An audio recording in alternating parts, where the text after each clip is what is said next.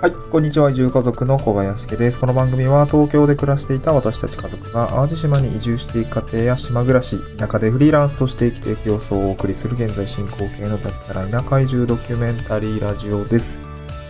はい、えーと、今日のトークテーマはですね、田舎で暮らす時のデメリット。時給0円の重労働もやる必要がある理由ということでお送りをしていきたいと思います。えーっとですね、田舎で暮らす時のデメリットっていうような感じなので、まあ、まあ、しん、なんていうんですか、真剣にこれから地方移住を考える、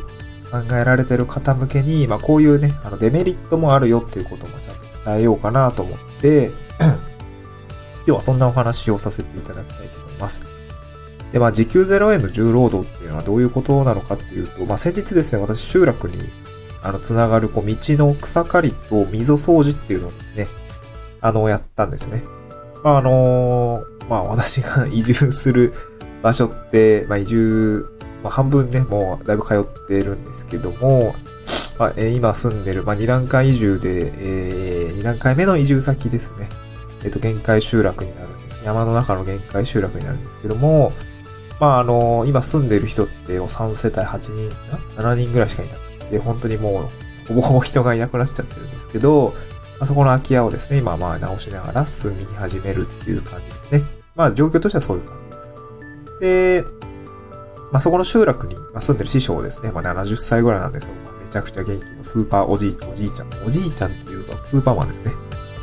に、あの、声かけいただいて、ちょっと、えー、まあ夏、まあ大体この時期に、まあ草刈りと水掃除やるから、あの、ちょっと手伝ってくれるっていう形でお声かけいただいて、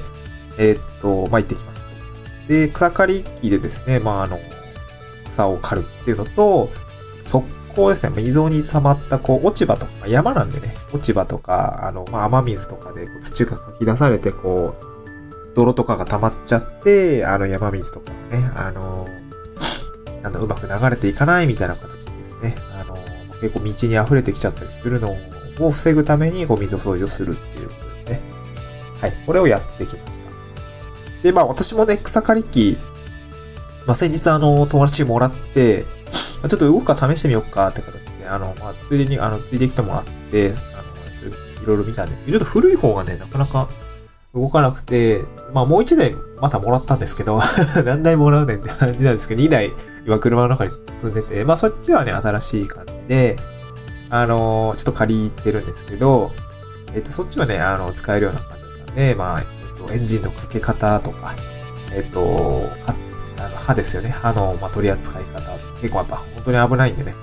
えー足とか切っちゃう事例もすごい多々あるみたいで、結構ね、あの使い方危ないんで、まあ、使い方の、まあ、レクチャーを受けました。はい。まあ、あの、草刈り機ね、本当私も知らなかったんですけど、なんか、ま、あの、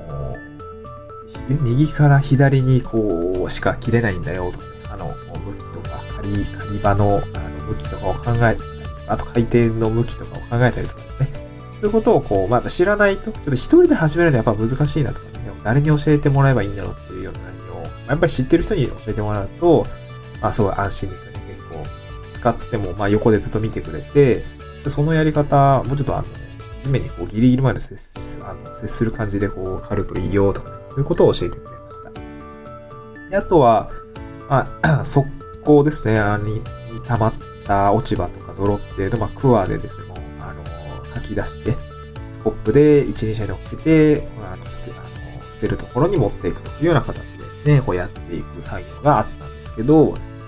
まあ、これもね、よくよく考えると、クワとかスコップとか一輪車って持ってないじゃないですか。移住してきて。持ってないから、も、その、その、なんていうんですか、ツールがあることも、あの、めちゃくちゃありがたいんですよね。なんか、やろうと思っても物がないってこと結構あるんで、なんていうんですかね。えっと、そういうものが揃ってるのも、まあ、田舎のね、すごいところなんですけどね。で、まあ、正直、めちゃくちゃ疲れるんですよね。草刈り機も使うのも、まあ、あの、慣れればね、そんな苦じゃないかもしれないですけど、まあ、そもそも草刈り自体がもうすごい、えげつない、あの、量なんで、えっと、今やった量、やった内容はね、多分ね、こう山道、一本道なんですね。移住先が一本道の山道のどんというか、あの、終点みたいな、ほんと秘境みたいな感じなんですけど、まあ、そこに通ずる山道ですね。の、えー、脇と、まあ、山肌っていうのも、ちょっと草刈りをして、えー、行く感じなんですよね。やっぱ、5、600メートルはね、ずっとやっていくんですよ。で、まあ、500メートルって結構歩くと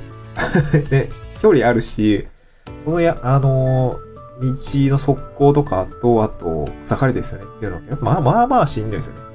これ結構しんどいです。で、一番しんどいのはやっぱりその泥をかき出す作業とか、結構重たいしね。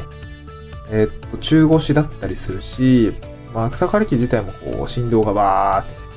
ずっとやってるんで、まあ、あのス、スーパーおじいちゃんも言ってたんですけど、これもう30分に1回は手を休めないと、何症だったかな？吐く、なんかね、血、血行障害になるんですね、振動で。なんかそういうのがあるんで、絶対あの30分に1回はぐらいは休休めようみたいな感じで。で、まあ若いからって言っても無理すんのと、まあ、血行障害って結構出ちゃうから、そのスーパーおじいちゃんも20代ぐらいにもずっとやり、チェーンソーだったかな、えっ、ー、と、チェーンソーをずっとやってたら、なんか手がね、真っ白になっちゃって、故障が出ちゃったんだって言っていて、まあそういうね、まああの、まあ器具を使うにあたっても使い方を間違えると、まあそういう、あの、まあ、あまりあの健康に良くないことも起きるというようなですね。まあでもこういうことをやっていく必要がどうしてもあるんですよね。この集落でまあ地域で生きていくためには、これで、あの、まあ、タイトルにもつけてますけど、時給って発生しないじゃないですか。あの、別に誰かが、みんなは、みんながハッピーにはなるんだけど、その、それによって何か対価を得られるかというと、そのみ、みんなが住んでる地域をみんなでこうね、整備してるっていうだけなので、これ時給0円ですね。しかもめちゃくちゃ重労働っていうことがあります。ただ、やっぱりやる必要がある。いうところが、その、まあ、やる側、うーん、なんていうんですかね、まあ、言い方あれですけど、メリットってないと思うんですね。やる人のメリットってない。まあ、できればやりたくないはずなんですよ、きっと。誰かがやらなくちゃいけないんだけど、やりたくないはずなんですね。で、これ東京で暮らしてる時に考えたら、ないなと思って、こういうことって。わかんないですけど、その、アパ、私、板、えっ、と、23区で言うと板橋に住んでたのと、その後、ちょっと、えー、妻と結婚して、もう子供ができてると広いお家にってことで、東村山市っていう、あの、23区外の郊外の方に移り住んだんですけど、やっぱりそこには、別になんかこう、じゃあ水掃除しますとか、草刈りしますって当然なくて、ね、当然あの、特に板橋は、1階でなんか、若干アパートの中庭に木とかめっちゃ生えてて、えっと、そう、そこもね、家賃9万5千円で管理費8千円っていう感じで、結局10万3千円払ってたんですけど、管理費高くねえかみたいな。8000円もかかるのかみたいな感じでずっと見てたんですけど、やっぱりそこにはお金で、そう、掃除とか、その、木の剪定とかっていうのはやっぱ入っていて、まあ誰かがそのお金で、こうなんかでやってくれてるっていう感じだったんですけど、まあ、田舎ってそうじゃなくて、もう自分たちで全部やらないといけなくて、時給0円の重労働もやっぱりやる必要があるんですね。こういうところは、やっぱりその東京なんですかね、まあ、今までやってなかったことが増えた。しかも重労働だし時給0円っていう、この字面だけを並べるとやっぱりデメリットっていう風に、まあ、ちゃんと伝えるべきかなと私は考えました。うん。ただ、そこにはやっぱり理由があって、まあ、今回の私のケースで言うと、まあ、山の奥までね、一本道だし、こう道を整えていかないと、まあ、当然、あの、車のね、すれ違いがね、ちょっとできないんですよね。だんだんこう木が木とか土が、こうね、のべーってこう、あの道路侵食してくるんですけど、そこをしっかり書いてあげないと、こう、どど、ど、往来が難しくなっちゃうんですね。まあ、なんで、この町内会長、あの、元土建屋さんなんですけど、もう60ぐらいな、60ちょっと過ぎたぐらいなのかな。町内会長自らですね、まあ、ユンボ持ってんですけど、ユンボでね、あの、ガガガガガガガってこうがっつり あの、道の整備ですよね、もはや。そこの泥をかき出したりとか、山肌の部分ですね。ちょっと崩れたりしてて、あのー、しかなんか、なんですか、削って固めて、ユンボでこう、ガッガってこう押し固めて、こうマジで土建屋さんの工事なんですけど、道の整備、あの、本当に集落でのなんか道の、あの、なんですかね、その、集まってやるようなやつじゃなくて、もう工事なんですよね、ほぼ工事。で、大湯ボでやっていたりとかして、その70代のスーパーおじいちゃんも、もうめちゃくちゃ早いんですよ。草刈りがめちゃくちゃ早くて、山肌の草がバーっと書いて、ささっさと集めて、えー、捨てるみたいな感じでめっちゃ早くて、私の多分ね、多分12倍ぐらい早かったのかな。私多分数、数十メートル進んでる時にはもうおじいちゃんも100メートルぐらい進んでるみたいな感じの、すごい技術を持ったおじいちゃんが、この今まではね、このふ、この二人で、あの、道の整備とか草刈りとか全部やっていても、めちゃくちゃフル稼働してたんですね。やっぱ本人たちも言ってたんですけど、やっぱ二人はね、まあ正直しんどいですって言ってて、まあ今回ね、あの、限界集落に、まあ、まあ私も含めて若、若い4人がですね、あの、まあ、集結をしてというか、あの、まあそこで飲食店を開く若い二人がいて、で、私も宿業を、あの、開業するためにあの、家を、まあ当然自分、自宅もね、直して住み込むんですけど、そういうことをやろうとしていたりとか、あと、えっと、農業ですね。軽業、あ、そう、スーパーおじいちゃん農業もやってるんですけど、まあ、軽業っていう形で、あのー、受け継いで、まあ、なりわいをしていく。まあ、こういう、まあ、3人の、まあ、ある意味起業家みたいなのが、あの、集まって、えや、やっていくので、まあ、今回ね、6人、総勢6人でこうやってたんですけど、やっぱ、当然、6人もかかってると早いし、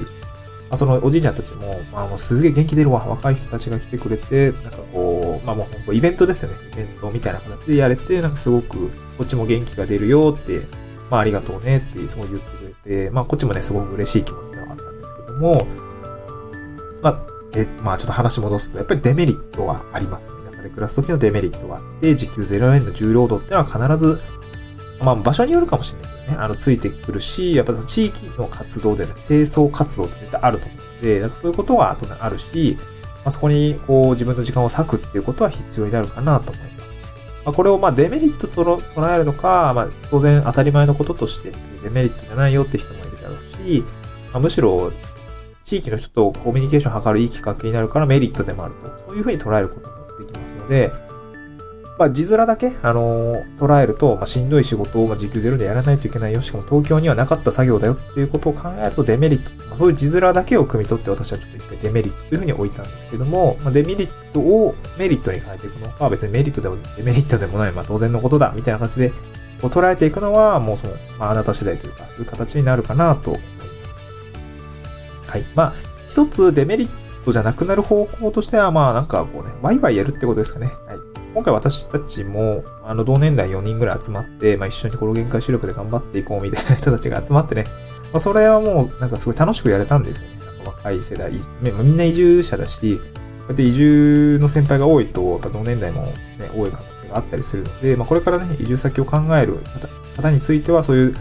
移住の先輩が多い地域をしっかり選んで、まあ、かつね、まあ、そういったところで、こう、同年代を見つけていくと、なんかすごくね、こう、ワクワクするような気持ちになって、そういう清掃活動っていうのも、まあ、一つね、こうなんか、えっ、ー、と、コミュニケーションの一つになるかなと思います。はい。今日はそんなところでデメリットの話をお伝えさせていただきました。また次回の収録でお会いしましょう。バイバーイ。